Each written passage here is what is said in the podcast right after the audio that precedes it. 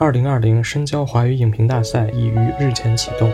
欢迎各位听众参与。详情请见深交 Deep Focus 每日推送头条海报，点击进入比赛和评选规则。大赛设置众多奖项，获得大奖的选手可以与我们共同前往电影圣地戛纳，参加一年一度的戛纳电影节，见证历史发生。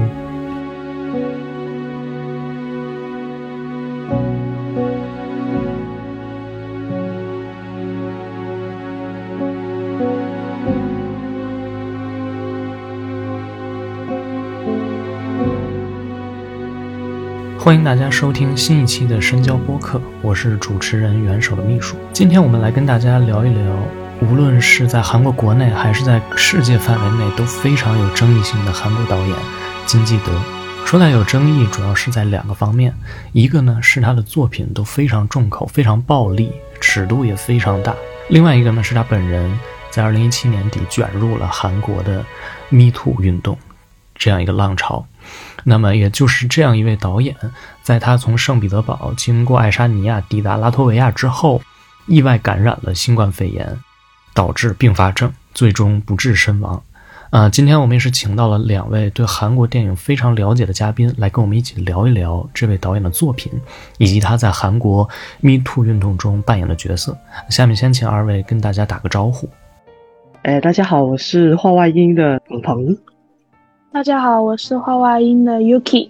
其实我我最开始还是想先了解一下，就是金基德他在韩国影坛的这个地位，因为其实我觉得他在世界影坛大家也都比较了解了，他也拿了很多奖，而且我觉得他奖运也算是非常不错的。三大欧洲这个电影节，他反正不都拿过。对主竞赛都入银熊银狮，对戛纳也是拿过一种关注大奖嘛，对对对，所以我觉得他真的算是奖运，真的算非常不错的。是的，而且他是韩国唯一一个在三大三大奖都拿了奖的导演，唯一一个，除了他没有别人。对对对，所以这个我觉得就是我们也不用过多介绍，就是可能我觉得影迷大家也都会相对来说比较了解，可能也就是最近这段时间比较生疏一些，但是一查都能查到。但我觉得可能不太容易查到。或者不太容易接触到的地方，就是他在韩国，呃，影坛的地位怎么样？包括他，比如说在评论界怎么看待他，然后观众怎么看待他？因为我昨天也看到一个消息，觉得特别好玩，就是他好像他电影都非常不卖座，而且有一些可能就是一两个人看过，就已经到这种地步了。我不知道是不是真的这样，就票房非常的差，然后最高一部可能就七十万吧。七十万人次吧，但七十万其实以前来说，七十万就是非疫情七十万，其实算挺差的。而且就怎么说呢，莫比乌斯好像是上不了的，因为它没有分级，因为莫比乌斯是 X 级，韩国没有 X 级的电影院哦，所以这一部是完全上不了。七十万人次的那个是哪一部呢？你们知道吗？我觉得可能是圣殇。我记得有几部他。他拿奖的电影在韩国都并不太卖座，因为韩国人其实并不喜欢他，可以说是就是他一出来就会想骂他的那种程度啊！真的吗？这个我还不太知为啥呢？有可能是因为就画面他的那个线就电影那个级别问题吧。其实在他有这个争议，就是 Me Too 那个争议之前，其实对他的评价也是很两极化，可能说是很承认、很认可、很认可他的。电影方面的一些艺术吧，但是对于他电影里面的一些表述的一些手段，可能是不太认可的。他们是因为他总是拍韩国的那种底层的人物嘛，然后底层人物又又不是拍他们非常美好的那一面，就通常就是妓女啊，又或者是或者是底层的青年啊，老是干一些不见得人的勾当啊之类的，所以就导致韩国人觉得他拍出来的东西都是丑化。就有丑化的这种意味在里面，所以大家其实并不当见他的作品。韩国人也会这么觉得，对吧？是，就丑化自己的国家这种感觉。他那部网的时候，这这样的争议就特别大，就是对于自己国家跟，因为他是讲南北关系的嘛。然后当时他那部网出来之后，两边都不讨好的那种感觉，就没有到很好，没有到美化，也没有到特别的丑化，但是。他出来的效果就是特别的观众不讨好观众那种感觉。我觉得它可能也确实，就是它争议比较大，确实可能有几个方面。一个就是它尺度确实大，就有的人可能真的就是接受不了这种片子。呃，我印象里就是我在我在柏林看那个《人间空间时间和人》啊，时间和我在柏林看这部电影的时候，就是有一个映后，柏林的观众就是非常直白的就说我很讨厌这部电影，就是你为什么要这么 拍？然后当时金基德在上头，就是就他非常他非常淡定，我觉得他肯定已经见过很多这样的观众。然后他，然后然后他就说，嗯，肯定有人会接受不了，嗯，这个我也是接受的。我觉得从他应该是从他刚开始处女座的时候就已经接受，一直接受这样的评价了吧。其实从他处女座的时候就很明显的那种，他的整体个人色彩是特别明明显的。对，而且我觉得就是可能这一代导演当中，他都是尺度最大的。我今天查了一下，好像像奉俊昊啊，奉俊昊可能已经稍微晚一点，像李沧东、朴赞郁、洪尚秀，基本上他们。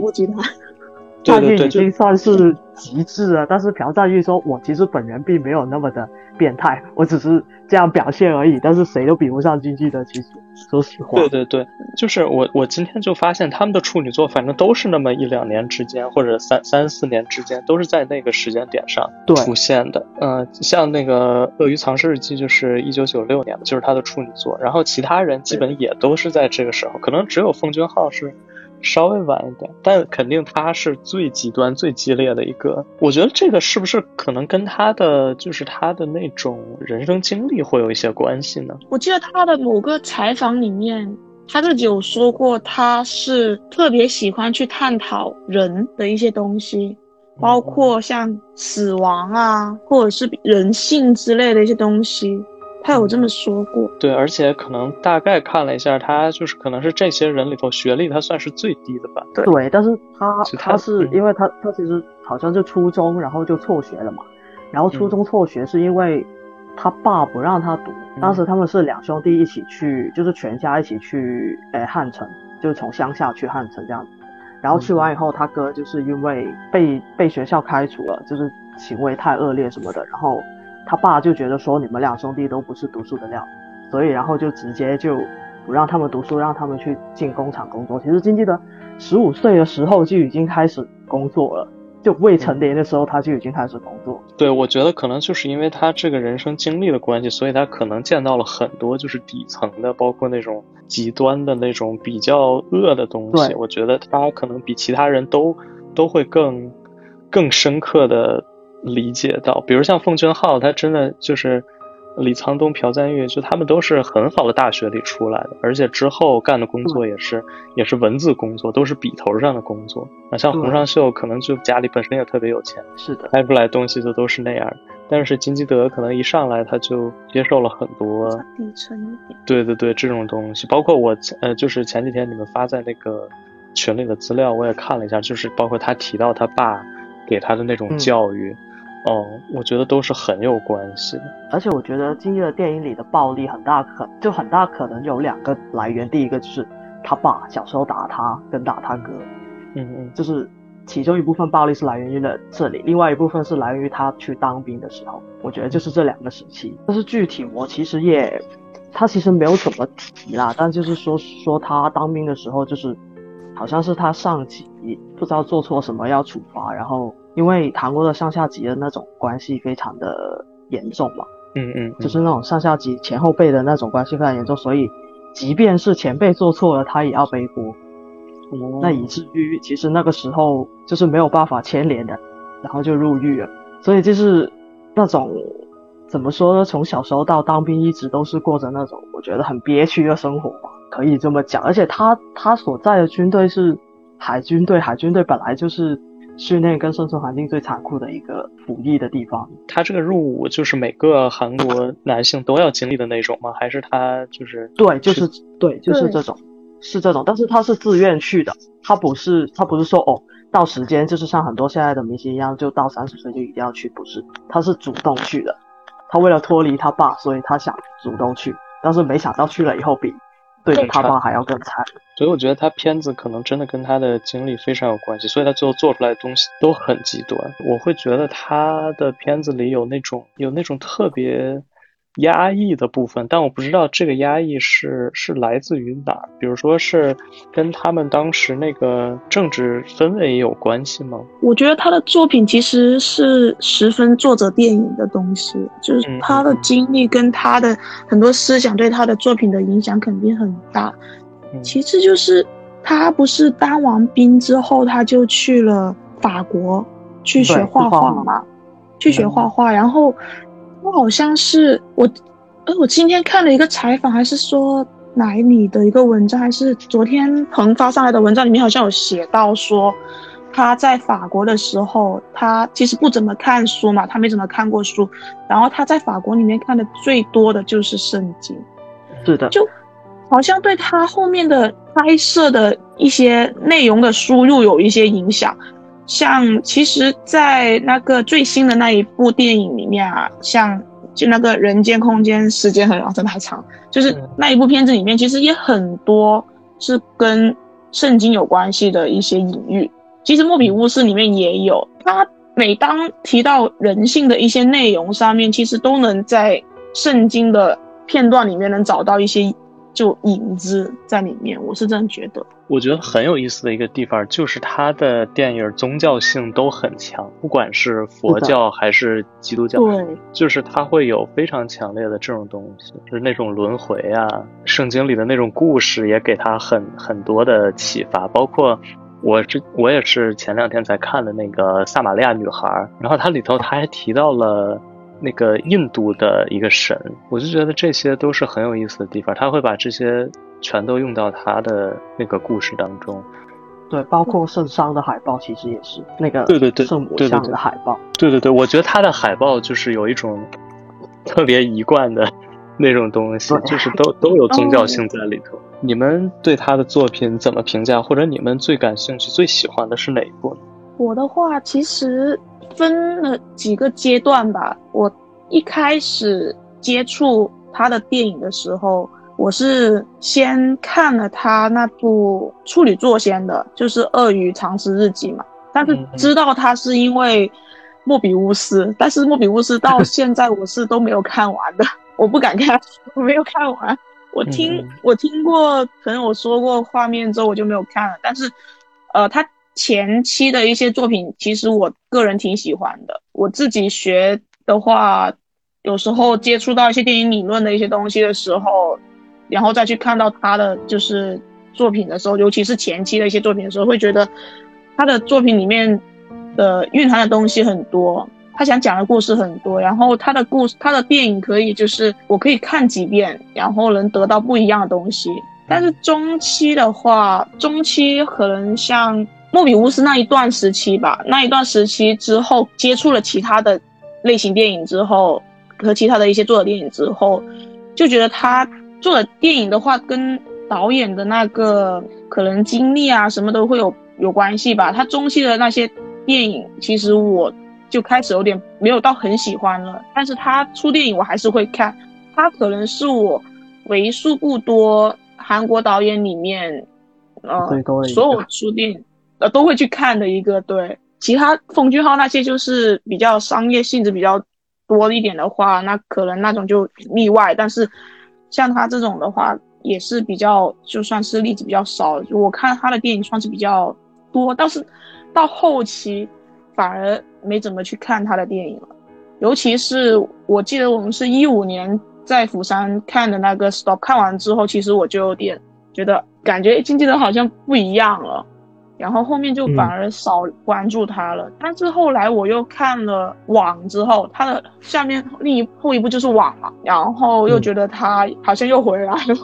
这种感觉。但说实话的，人间、空间、时间和人这一部我看完之后，其实我没有到很喜欢，但也不是不喜欢那种感觉吧。所以整体来说，我还是觉得从艺术性上来说，我觉得他还是个不错的一个导演。就撇开人，撇开那种。不好的绯闻那些东西来看的话，我个人还是挺喜欢他的电影的。Top 给你的感觉是哪儿不一样的呢？这个我有些好奇。就是以前看金基德的电影呢，会觉得它里面东西会有特别多的隐喻，然后它不仅是说它画面出做起来比较可能比较惊悚，可能比较大家觉得不太能看啊这样的感觉。但是他的很多的一些符号化的东西啊，或者是要隐喻的东西，跟他想要讲的一些社会底层的一些东西，其实他都能在一个故事里面，在他的那个故事里面很好的讲述出来给观众去看。但是 Stop 呢，他的那个故事是很好的一个故事，因为他有关注到核泄漏嘛，然后核泄漏之后发生的一些可能呃发生的一些事情或者怎么样，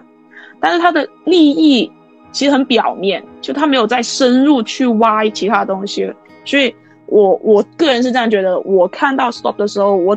就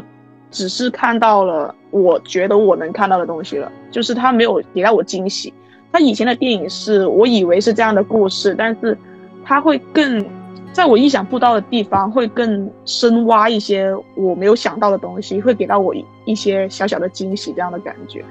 嗯，他 stop 就没有。那个其实国内很少观众看到过，应该印象中没有多少国内的观众有看过那一部片子。当时福岛不是核泄漏之后不是泄呃那个封掉了嘛，就很多地方都封掉了，然后很多外部人员是不能进去的。但他当时我印象中是他当时是跟他的团队是有偷偷进去拍摄，然后他的所有的演员都是用的日本人，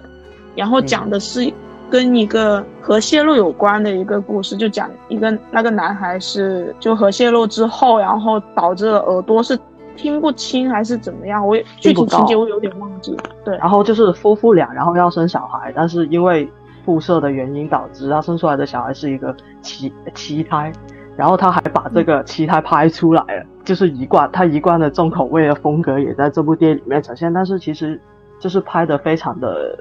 怎么说呢？它非常的直白。他那个畸胎是是真的吗？还是假的呀？应该是假的，但是做出来就是非常的。我看的我那时候就是非常的不想吃东西，看完以后就就跟疫情差不多那种程度。因为他是手脚都做的非常的真，我不知道他是哪里找。但是我觉得那一部片子里面的，就是因为金基德的电影里面，它的文本的东西很多，它符号学的东西很多的嘛。但是那部 Stop 里面。其实这种东西就很经济的东西，其实都很弱化了，导致我当时我们当时看的时候，其实看完出来就觉得，就如果导演上面不是写的“金基德”三个字，我完全不觉得是金基德在是金基德拍的这部电影，很少他的感觉在里面，是我看过他那么多部作品里面最少最少他那种感觉的片子。我是觉得，反正就是我听完你刚才说的这些，我是觉得圣商给我的感觉就是算是比较强烈的那种。我不知道你们怎么看，因为可能我我接触金基德可能比其他任何韩国导演都更早一些，可能其他人我都是在他之后看的。呃，我是在我是在资料馆看的。圣商，然后当时真的是非常震惊，因为我觉得圣商就是就是一个符号非常多的一个电影，呃，隐喻非常多，而且就是非常极端，但是又非常好看的那么一个东西。他当时给我的冲击还是非常强烈的，而且关于那种呃，不仅是关于阶层的东西，而且这我看到他在访谈里也也说到这样一句话，他就说，爱这种不可思议的情感对我而言。或许是动物本能的一种回归，它的美妙在于它可以是消灭类似理性、道德性、社会地位和阶级之后才开始的一种纯粹情感。我觉得他这句话还是蛮打动我的，就是因为我我觉得他很多电影，或者说他几乎所有电影，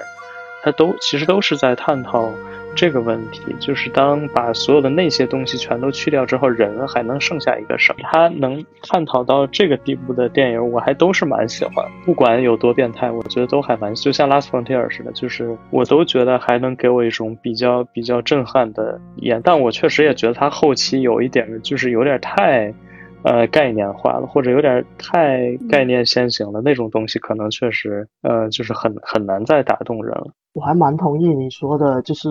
但其实我觉得他的作品怎么说，就是有一种很矛盾的感觉。他用最变态或者是最令人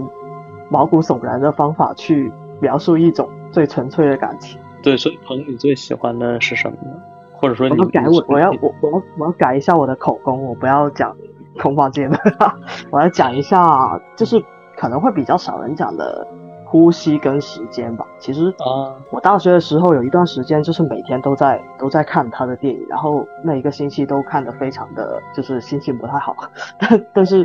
即便是这样，我真的很就是还是很喜欢就是时间跟呼吸两部电影。先说呼吸啊，我觉得呼吸印象好，好像是印象中唯一一部除了阿里郎以外他有出现的电影，就是金基德有在自己的电影里面出现。如果我没记错的话，那个指甲秋冬里应该也有他的，就是最后那一段。哦哦，就是上山，就是跑，呃，在在山里，就是对对对对对，在山里跑的那一段有的那一段，嗯嗯，对。然后我觉得呼吸就是第一是因为有张震啊，而且也有何振宇啊，这这两个是这两个是就是最普遍的原因。但是我觉得呼吸其实，我觉得是一部很残酷，但是又有一点点那么就是有一点点希望。跟温暖的很有反差的一部作品吧，就时间跟呼吸两部作品，就是既延续了他之前怎么说对社会的某一个现象的描写吧，一种程度上，然后另一种程度上就是有一种窥探的感觉，包括呼吸也是，因为呼吸其中有一段我印象最深刻的一段就是他其实是躲在了监视器后面去看这个监狱里面所发生的所有的事情，包括就是。男男女主的一举一动都是在他的控制之下的。我觉得这一个举动跟这个在电影里面的桥段，就是让我感觉就是拍出了他自己作为导演的一种状态吧，或者是某种程度上反映出他的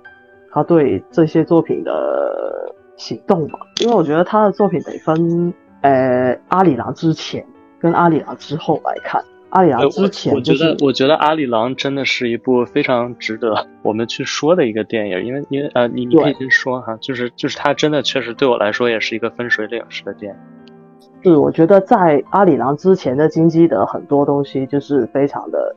藏起来，就他把很多东西都藏起来拍，就是没有那么的直白。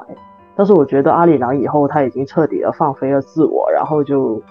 想说什么就已经说什么，什么都不管了。的这种感觉，我昨天是又看了一遍《阿里郎》这个电影，我真的觉得还蛮有意思。我就觉得这个电影就是他的他自己的拿不办的感觉。对，就是我会觉得他在里头有有呈现出一种非常非常矛盾的状态，而且我觉得有一段特别有意思，就是那个正反打的那一段，就是他自己啊，他影子跟他讲话，还是他跟他。他跟自己讲话呢？他跟自己讲话，他跟自己讲话那一段，我真的觉得非常有意思。他先骂自己，然后自己又呃辩解，辩解完了之后，逐渐逐渐就进入到了一种怎么说？对我来说哈，反正对我来说是一种很自顾影自怜的一个状态。反正说着说着就往那儿开始滑，然后但这个时候呢，我觉得金基德他其实特别有意识关于自己这个状态。所以他又进入到了一个自己看监视器的那样的一个视角，然后又开始，又开始自己评价自己，就他不断的在这个过程当中在自反。我真的觉得，呃，真的是一部非常有意思的电影。我觉得他也是，如果要了解金基德的话，这一部是一定一定一定要看的。对对对，确实是这样。他确实是有自恋的那一面，但是我恰恰又觉得这部电影就是他最不自恋的一部电影。他非常清楚 的知道自己在干什么，以及自己现在这个情况是多难看的一个情况，就是很矛盾的一个状态。就无论作品还是他人，都是呈现一种非常矛盾的状态。但是阿里郎以后，他的状态到底是被疯狂盖过理智，还是怎么样呢？这个这一点，我我就是觉得这一部反正就是一个分水岭。在此之后的经济呢，就陷入了一种。盖过了他理智的感觉。你这么一说，确实，就是他这个年份之后的作品，确实没有以前的那么的隐忍。对，因为之前的作品是很多隐喻的嘛，而且也很多就是怎么说呢，反映那种，就虽然大家都是很猎奇的去看他的片子，但是他所呈现的那种社会现象，跟那些比如说时间是讲整容的嘛，呼吸是讲死死球的嘛，然后还有比如说其他的那些。早期的那些作品其实都可能会发生在现实生活里面，就我们不一定遇到，但是不代表它不会发生。但是后期的那一些就是已经陷入了一种超乎于想象的那种感觉，尤其是莫比乌斯到达了巅峰，然后网又重新回来了那么一点点，就是这种感觉。我当时看莫比乌斯的时候还稍微有点激动，就是因为它相当于是个默片儿嘛，就是我一看，嗯，还挺好玩。对，然后看到后面就觉得不好玩了，是不是？对对对，但也确实越往后就越不好玩。我看完了，我看完了。我至今看不完，无法看完那部。嗯，后面确实不寒而栗了。反正就是我觉得这一部是机器德我看过那么多片子里面最疼的一部。对，非常疼，就是生理性的难受。对，整个人看完都很不舒服的一部片子。它已经非常官能化了。对，没错，直接直接让你有一种生理反应。对，其实一对一也是啊，一对一就是那种哦，对，运用司仪的那种感觉。但是他已经是近乎于他要把自己呐喊出来，这自己处于底层的那种不甘心的事情，在一对一里面就呐喊了出来的那种感觉。嗯，所以我觉得后期真的是。太过直白了，所以我其实阿里郎以后他的作品我其实并没有那么的喜欢，但是网可能就是一个例外，因为网我觉得是一个非常工整的剧本，从韩国到朝鲜，然后再从朝鲜到韩国回来的这两方的对比，我觉得是非常有趣的这一部片子。呃，我现在非常好奇，但我不知道会不会有，就是金基德在比如阿里郎拍完之后有没有他的访谈，因为我确实觉得他的转变很大，而且就是他在阿里郎里提到的这个事件，不仅仅是怎么说让他开始怀疑人生，他也开始怀疑他的电影制作的方法，对他就是完完全彻底的他在。他在思考他自己这个人，不管是这个人本身的价值，还是他自己的行为的价值，我觉得他都已经彻底呃凌乱了。对我同意这个说法。对，所以可能在这个之后，他确实有了一种非常大的一个转变。我不知道这个这个事件你们会有什么了解吗？我觉得是因为拍《悲梦》的时候吧，这个其实应该熟悉金基德的人应该都会，这个观众应该都会知道，就是拍《悲梦》的时候，就是有个就是女主角。李奈也就是袁冰的老婆，那时候就是拍到快要断气，他也不喊看嘛，就是因为这个事情导致导致他就是出差点要出事，然后不仅是这样，就还有他两个弟子，一个就是张勋跟另外一个拍《风山犬》的那个，他的两个弟子都离开他了嘛，我觉得这两个事情对他来说是一个非常大的打击吧，在阿里郎里面他就。他他其实自己也有说过啊，他觉得就是他说这两个人是背叛者，然后他也会觉得他这么拍戏，其实他只是为了想要真实，然后他这么拍戏就导致于伤害别人的事情发生了，所以就是像你刚刚说的，就是有种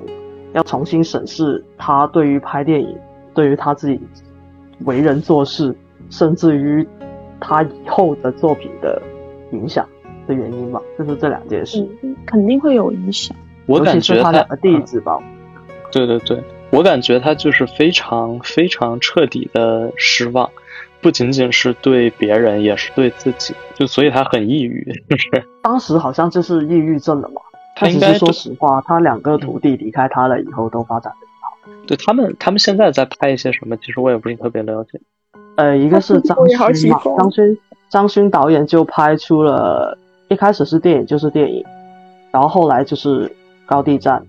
义兄弟都是南北题材的，但是还有一部就是不能说的片子啊，大家都知道 的不能说的片子，反正就是这几部吧。但其实他已经成为一个在商业上跟艺术上都算比较成功的导演了，脱离了经济的以后，说实话，嗯，而且其实也从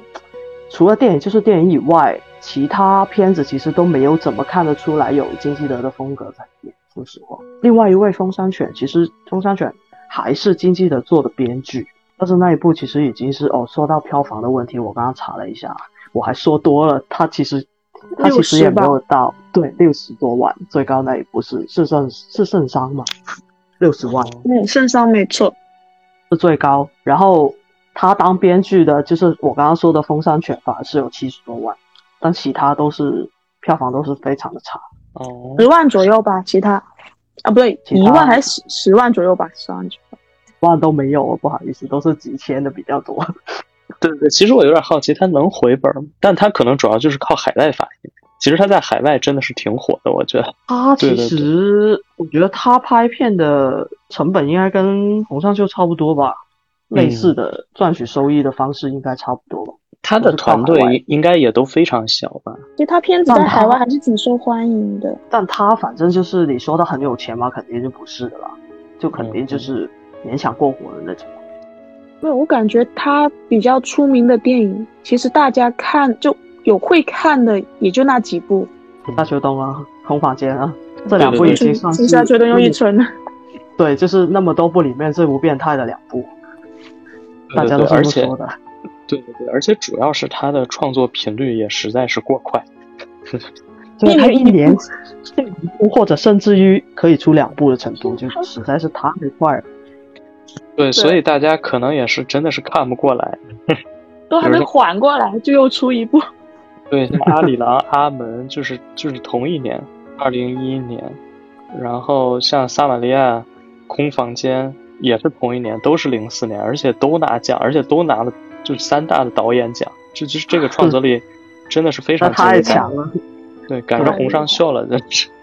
洪尚秀可能，洪尚秀拿奖还没有他那么多，应该。对对对，洪尚秀可能我不知道，我觉得可能主要是在法国会比较受欢迎一些。对。但是像像金基德，我觉得可能像他这种，不管是性别政治、身体政治，还有他背后那种社会性，我觉得可能都会更吸引。柏林一些，然后它的形式可能会比较吸引威尼斯一些，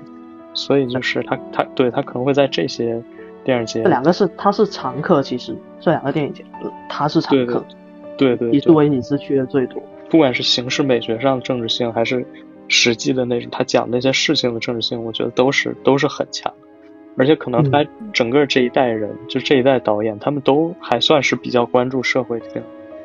再加上他自己学历又比较低，阅历又比较丰富，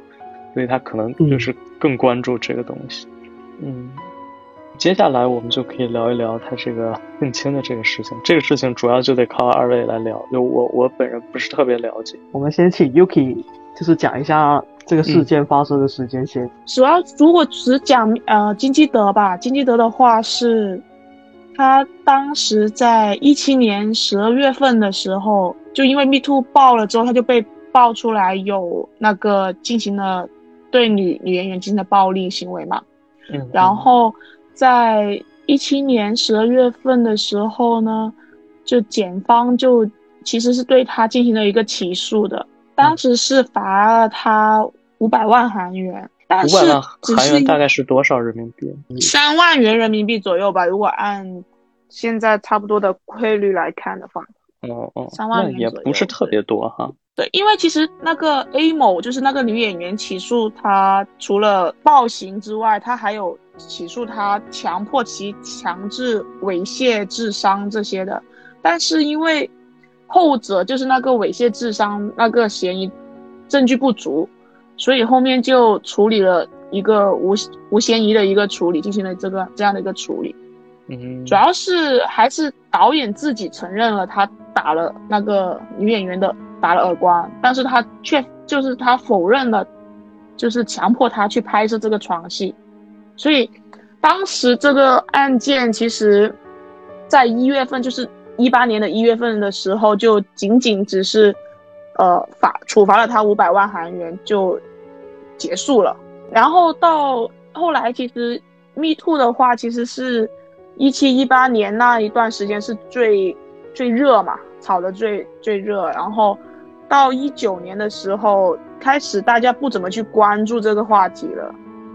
然后这个时候，金基德就提出了起诉 A 某，就三月份，一九年三月份的时候就对去反告 A 某，说他污蔑他什么？哦，污蔑他就是，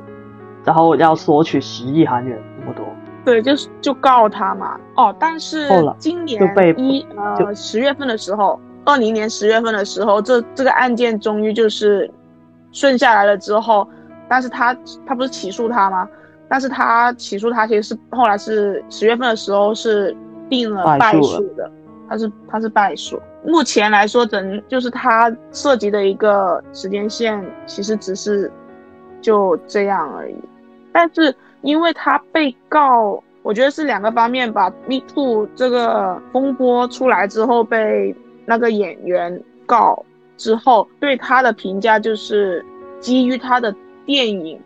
的一些呈现，对他也有加了一些，可能是算是有色眼镜嘛，就是就是加很多的。人对他，我觉得会有，就是有人会对他一些评论，无论是不是基于他的作品吧，我觉得，因为这个案件其实现在看来他是没有没有一个结果的，就是他没有最终没有定罪嘛，没有定定夺他是不是那个，但是其实，在民间，大家已经一致认定他是了，就包括 Me Too 事件，韩国的 Me Too 事件也有，不是有个演员也呃自杀啊什么的，然后留下了遗书，说自己是就承认罪罪行啊怎么样的嘛，就还弄得挺大的。其实韩国的 Me Too，尤其是韩国，我觉得就是得连起来，就把赵宰贤跟金基德两个人连起来讲。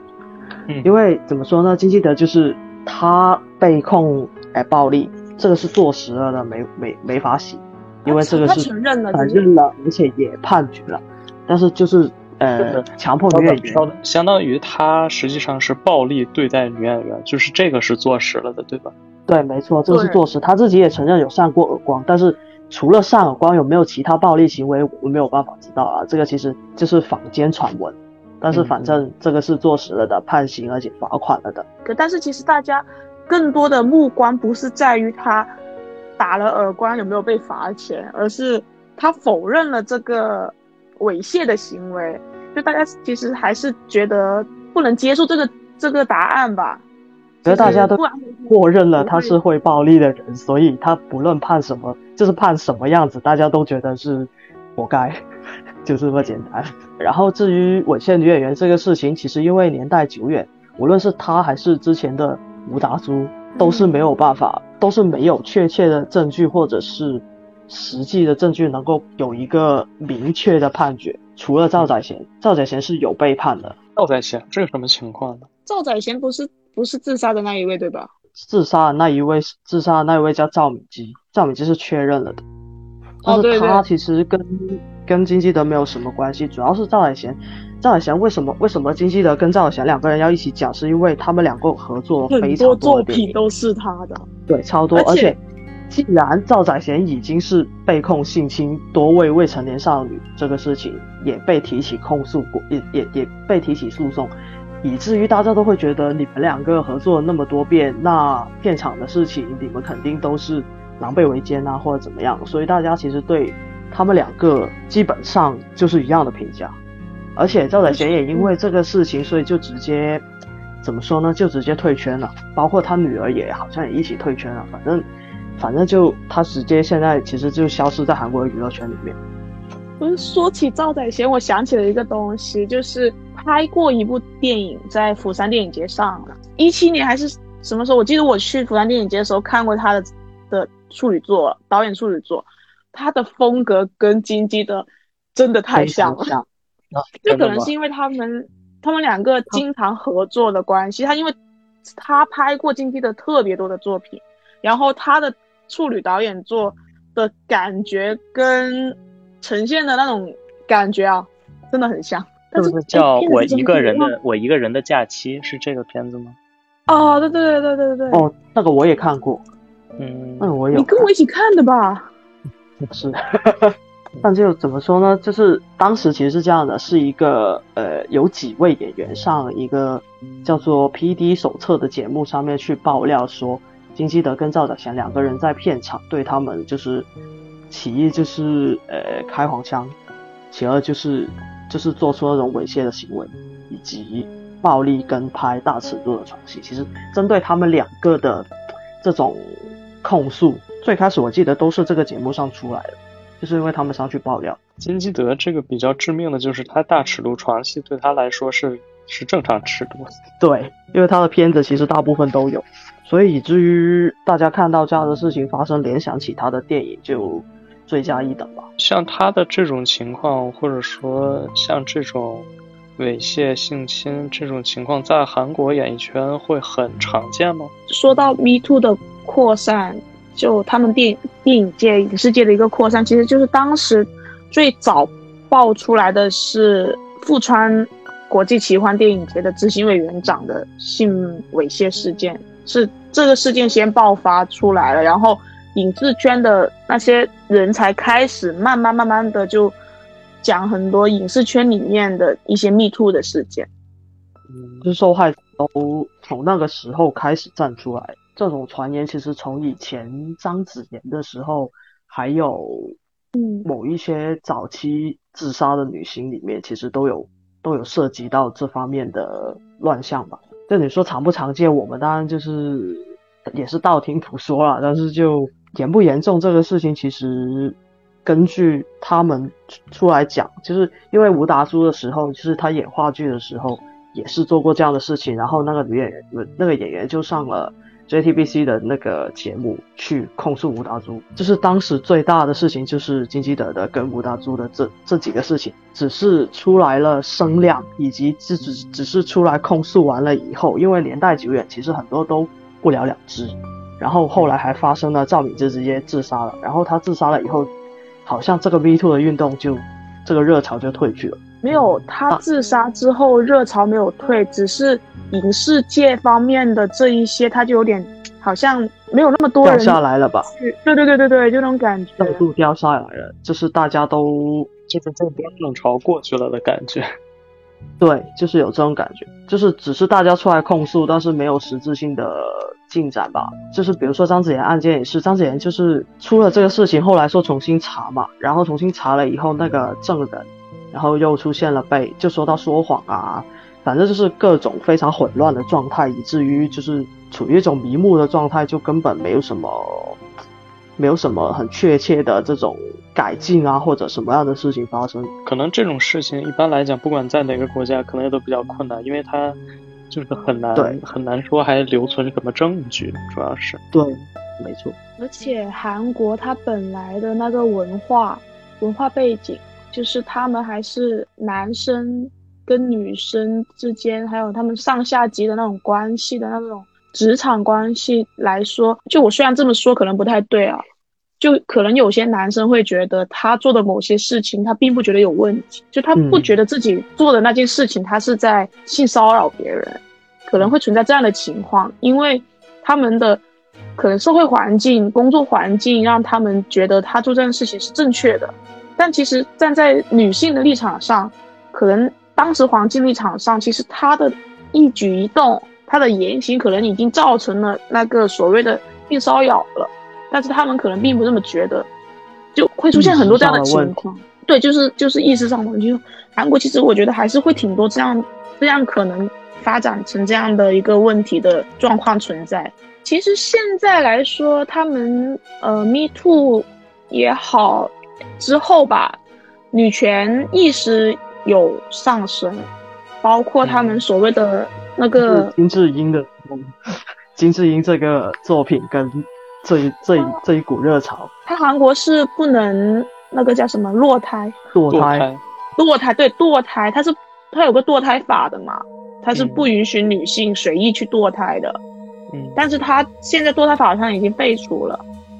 就他也是十分对女性不尊重，也是就挺那个的一个法律来的。他们其实除了影视圈的 Me Too，在校园里面也特别多 Me Too 事件发生，就很多有一段时间，甚至是很多大学的那个公告栏都会贴大字报。某某某某教授，然后 Me Too 就性性骚扰学生怎么样怎么样的，就特别多这样的情况。他们其实但是我很好奇，你去你在那边读书的时候有见过吗？就是有见过你说大字报吗？大字报或者是或者是就是这种状况发生。有，我当时我记得当时外大那边就有人贴，然后好像大多都出现在什么学美术啊、学音乐的人，就学艺术的人上面，很多就是说被教授这样性骚扰啊之类的。所以其实就是某种程度上来说，就是这个圈子其实本来就充斥着这样的一种氛围，所以以至于嗯经济的这个事情，其实也只是这一个现状中的一部分。那有也就是比如像贴出这种大字报，你怎么看？真的我比较好奇。哦，贴大字报这个东西在韩国的校园里面是一件很正常的事情，就是他们只要经过正常渠道渠道，然后去申请，然后就可以表达自己的想说的东西嘛。那其实是一个很正常的事情。他们跟谁？他们跟谁申请呢？就是比如说，我要贴一个大字报上学生会，某某教授信跟学生会啊啊啊！所以学生会肯定也是会同意的，对吧？我我讲一个很好笑的事情，嗯，这个事情就是因为他只要是学生贴申请，他就可以贴的了。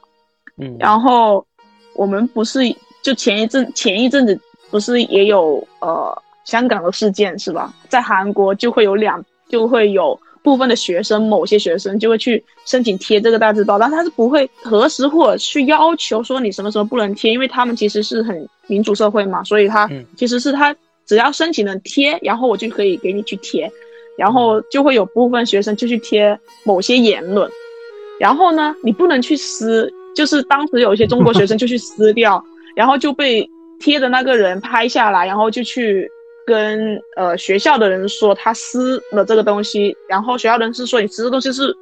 不合法，这不对的，不可以撕，但是你可以怎么做？你你也可以贴，然后就后来就有一个现象就是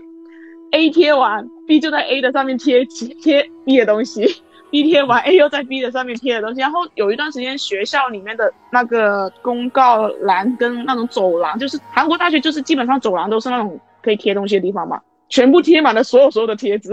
就特别特别特别好笑的一个风景。当时是我只是单纯好奇，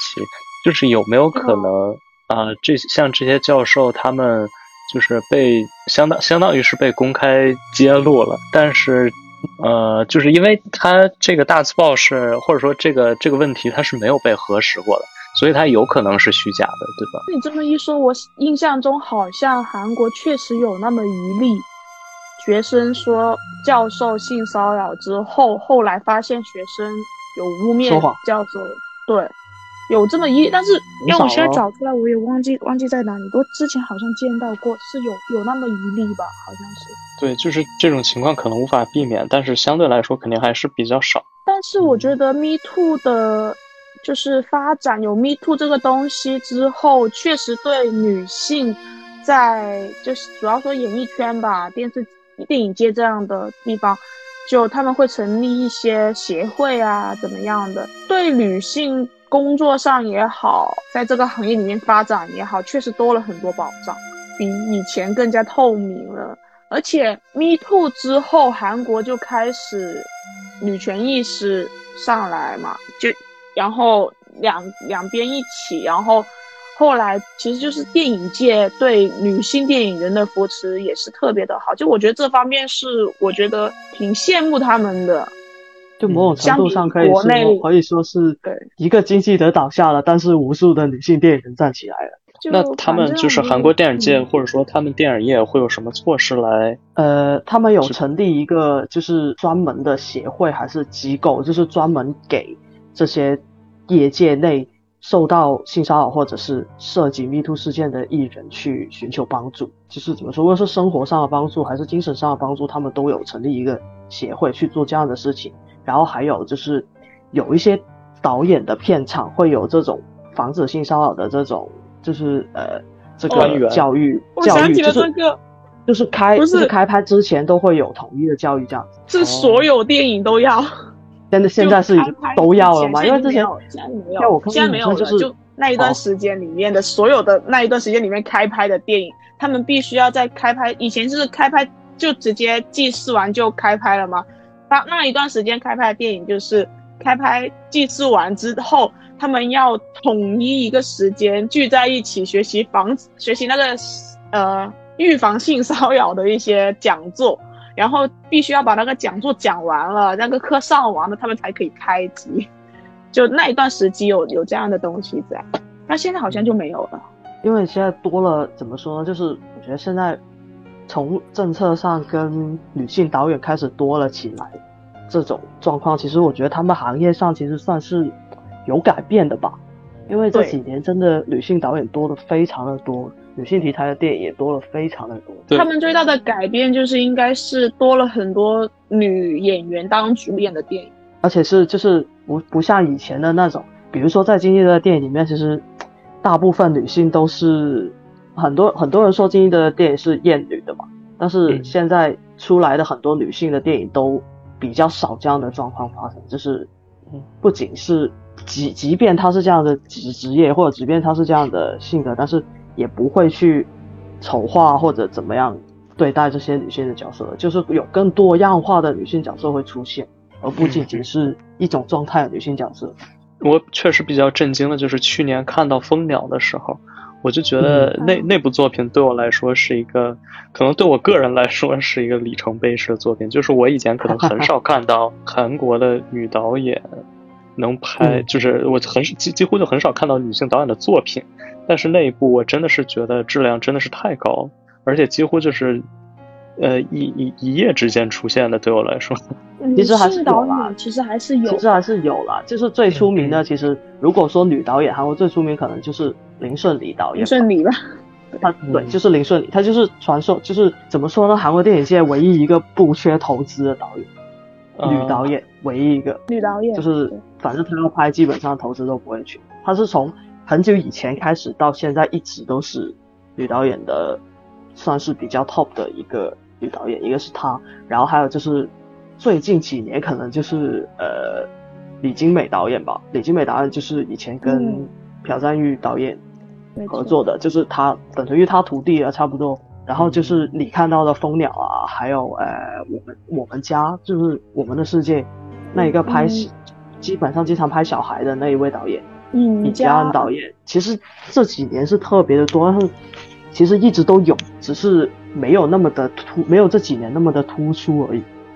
但确实，从《蜂鸟》之后，独立电影界里面出了很多女性导演，包括最近的那一部《姐弟的夏夜》，导演也是女生，女生，对她也是女性导演。我们之前其实做过一个专题啊，就是五个五个独立电影的女导演的专题，对，还有 Maggie 的导演，就是那一部。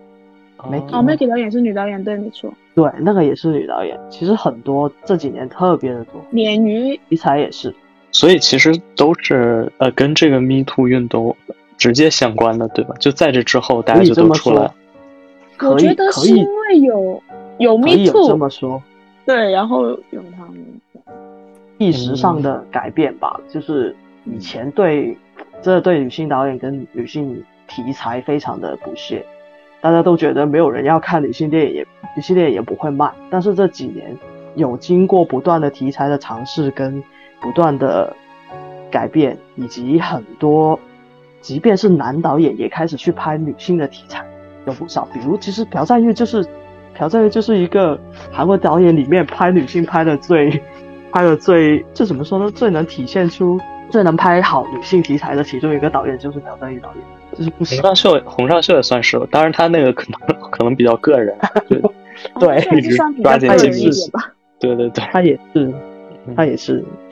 就观念上的变化吧。经纪人就是在他之后，我觉得说到这个，其实朴君正的魔女吗？你说，嗯，他魔女其实也很有代表性。魔女出来之后，虽然它票房确实当时也没有到很高，但是它整体的话题度跟商业评价来说。第一是女性主演嘛，然后女性主演的动作片嘛，然后整体出来的商业价值还挺 OK 的，所以整个让市场对女性动作片的一个评价的一个风评有点变化。我看豆瓣上评价的人还挺多，有将近八万，因为大家都挺喜欢女主角的，而且女主角演了很红的韩剧嘛，那个《Italian Class》，她在这个就是电视剧出圈了以后，大家都回去看她的这部。电影作品，然后就国内观众可能是通过这样的这样的呃渠道，但是韩国其实就是先有魔女，然后知道了这个题材跟这个电影以后，才会去对再去看你他一个 class 这样。所以其实我稍微把这个话题收回来一点，就是金基德在这个事件之后，他基本上就是完全没有任何生存空间了，对吧？在韩国的呃影视圈，相当于我觉得可以这么说。对他好像这件事之后，他就已经往国外的地方、不同地方去拍片子了吧？他基本好像没有在韩国里面拍片子了，已经。他其实应该。就是我看新闻说他在他在那个他去世的那个地方，他还有留下一部他已经拍好了的作品，就是还有一部，那部还没有公开，就应该还是有一部遗作，除了《时间、空间、人间和人》这一部以外，应该还有一部。对对对，我看好像是已经入围莫斯科电影节主竞赛了，还是怎么样？哦，他去年其实就已经在那边当评审了。对，好像就是去，我不知道是去年的片子还是今年的片子。如果如果你说那个不是这个，那就是还有另外一个。还有另外一个，因为去年其实去年好像大部分电影节都已经不见他的身影了，就唯独莫斯科，他还能在那边就走红毯啊，然后做评审啊之类的。去年釜山已经没有他的片子，那是就是这些电影节在抵制他吗？还是他就是不去而已？这就不知道了吧，因为当时我我记得不知道柏林还是什么时候，他带着《时间、空间、人间和人》的这一部片子去的时候，记者会上有人问过他这个问题的，嗯、就是我记得有有这一段，但是他当时好像也没怎么回答吧，就是说他电影是这样，但是他人不是这样。他我记得他的回答好像是这样的。嗯，就反正有说过，但是就无论他说什么，其实都已经，他其实都等于社会性死亡了。说实话，在韩国来说，所以他去拉脱维亚到底是干啥了？定居了吧？他要去，他要去定居对啊，他不是有弄那个定居吗？已经是要租房子了。那个时候说他就是要想要定居，但是说就是要开会拍片，但是他没有来。然后他没有来，大家才发现哦，他已经新冠住院了。哦，他应该是去定居，他为啥要去那儿呢？也是一个很奇怪的决定。不知道，反正我觉得他就是想找一个，就是韩国有有有舆论说他骂他的舆论，就说他是为了逃避这些指控跟这些东西，所以要逃去外国，就很多人都这么讲，所以就可能逃到一个 没有人知道的地方吧。他一开始是来中国的，我记得这件事。对啊，还有还有说他要在北京定居呢，还有这个说法呢。不过他可能确实是一个比较，就从头开始他就是一个比较孤僻的人，这个他在阿里郎也说过，所以可能找这么一个国家也不是特别意外而且他老婆孩子也离开他了嘛。自从这个事件以后，啊，都是因为这个事情。都是因为这个事情。就阿里郎是一个时期，然后其实 Me Too 是另外一个时期，就两个时期直接就把他让他销声匿迹了。所以他最最后，哎，他这段时间还是挺他 Me Too 之后，可能也躲起来拍了《阿里拿二》，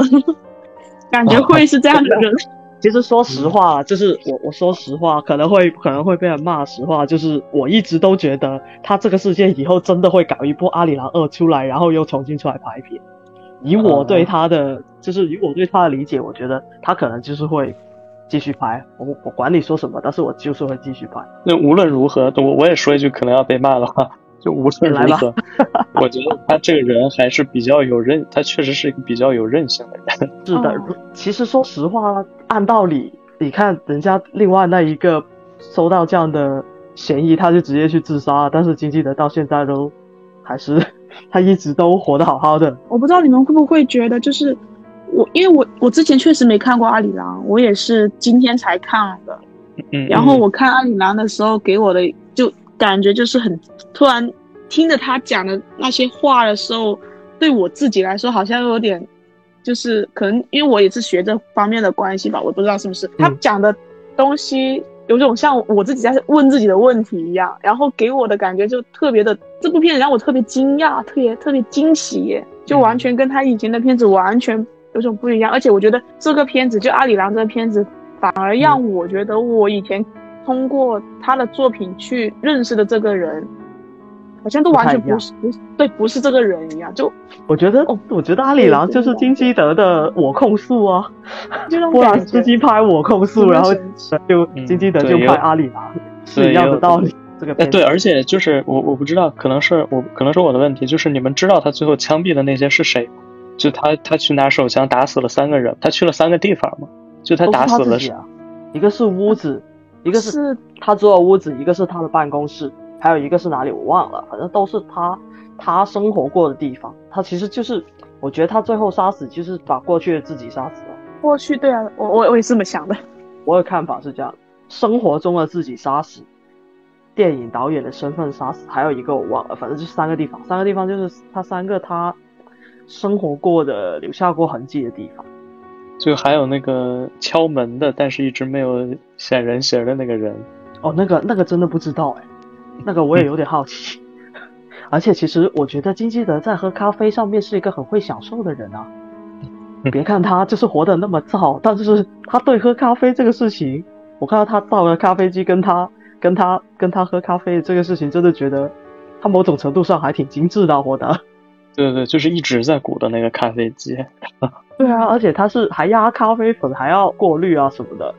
而且他喝的是手冲诶，他还不是喝速溶的，是那种滴下来的。这个片子真的其实很多地方都越看越有意思。对我也是很强烈的想把这个片子推荐给大家。推荐给大家。对 对对，那它本身形式上也确实很有趣。就是我觉得这个片子，它就它的体量上可能也只是戛纳一种关注这个体量，但它手法上绝对是超过绝大多数戛纳一种关注的。就是大家听到他去世以后，其实是什么样的情绪？我有我有点好奇这一点。因为其实我觉得中国观众对他都非常的矛盾，嗯，因为我看到的评论，要不就是活该死的好，要不就是觉得人品跟艺术要分开看，觉得可惜，所以我有点好奇大家是怎么看的，因为其实我们大家都算是从业者吧，无论是媒体人还是电影人，其实我都有点好奇大家的看法。哎，怎么变成了我主持了？是啊。没有没有，我觉得很好，我觉得 Yuki 你怎么看呢？你听到这个之后，对我我我当时第一印象是 what 什么是假的吧？我我记得好像是我在群里发的这个事情对对，当时是鹏发出来的，然后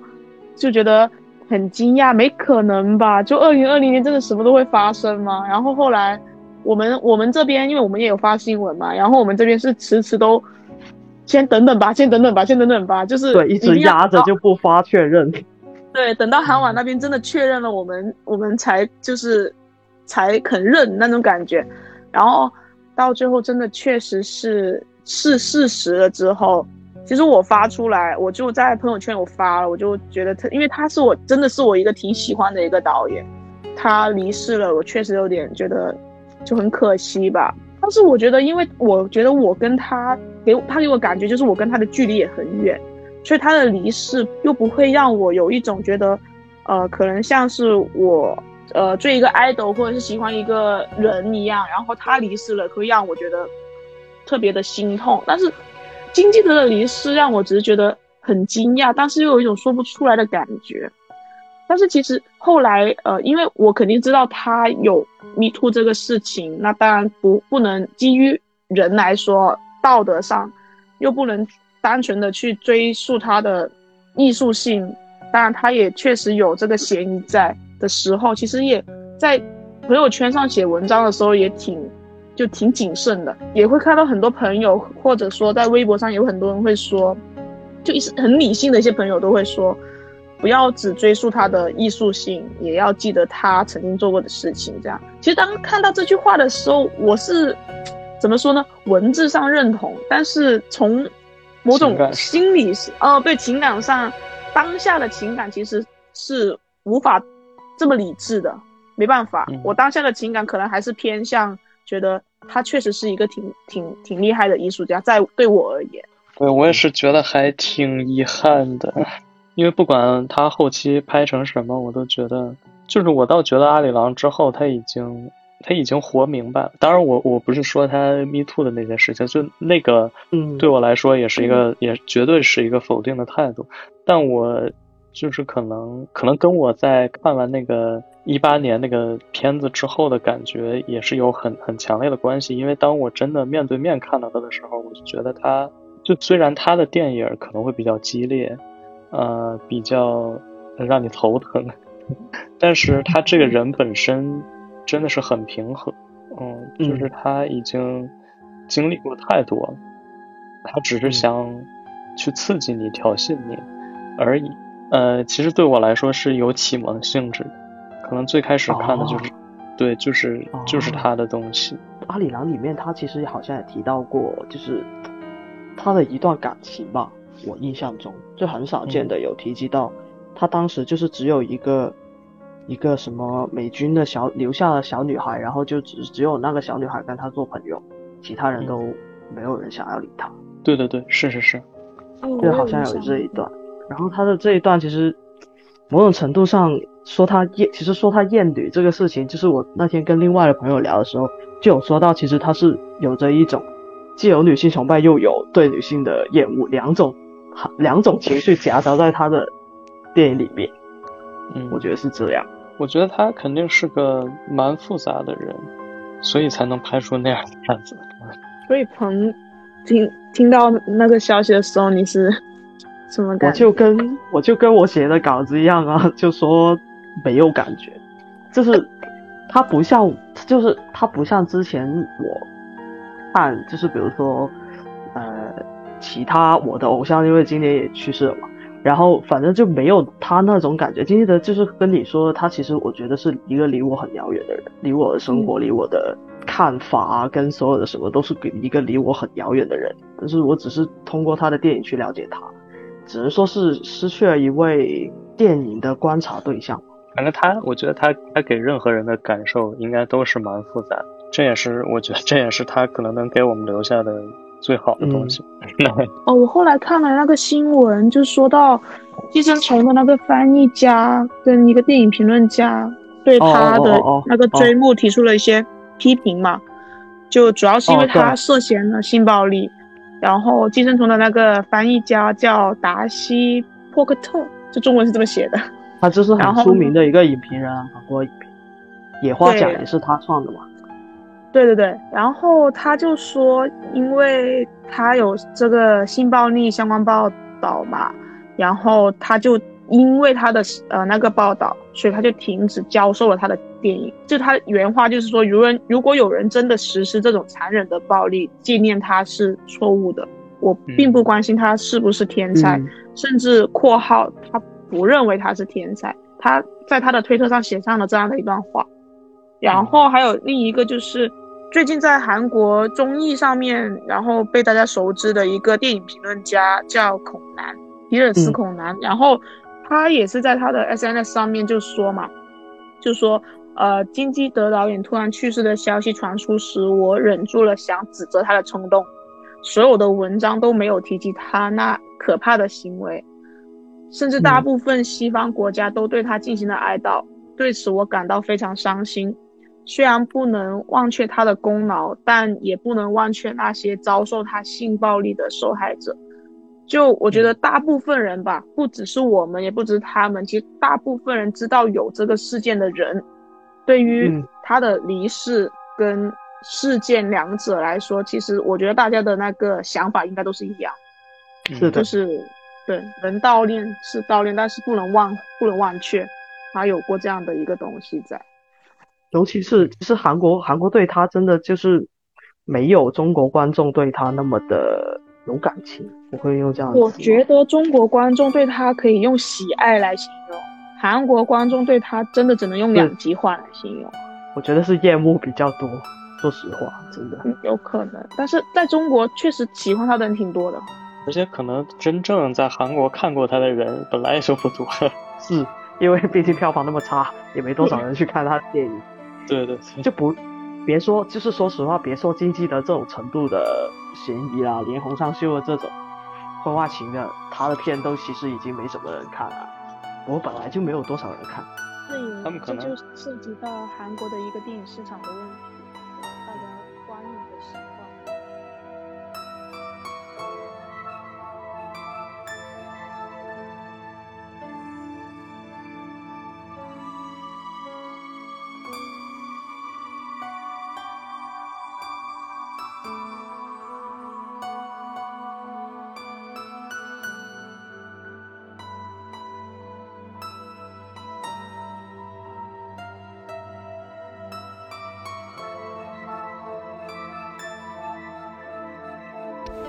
深交 Deep Focus 是成立于巴黎的华语视听文化志，由遍布在世界电影节的撰稿人和译者组成。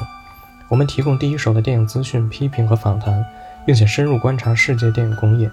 同时，我们也在中国以及世界各地组织线上和线下文化活动，致力于构建迷影生态，捍卫批评精神，和读者在全世界一起看电影。也欢迎大家在微信、微博和豆瓣关注深交 Deep Focus。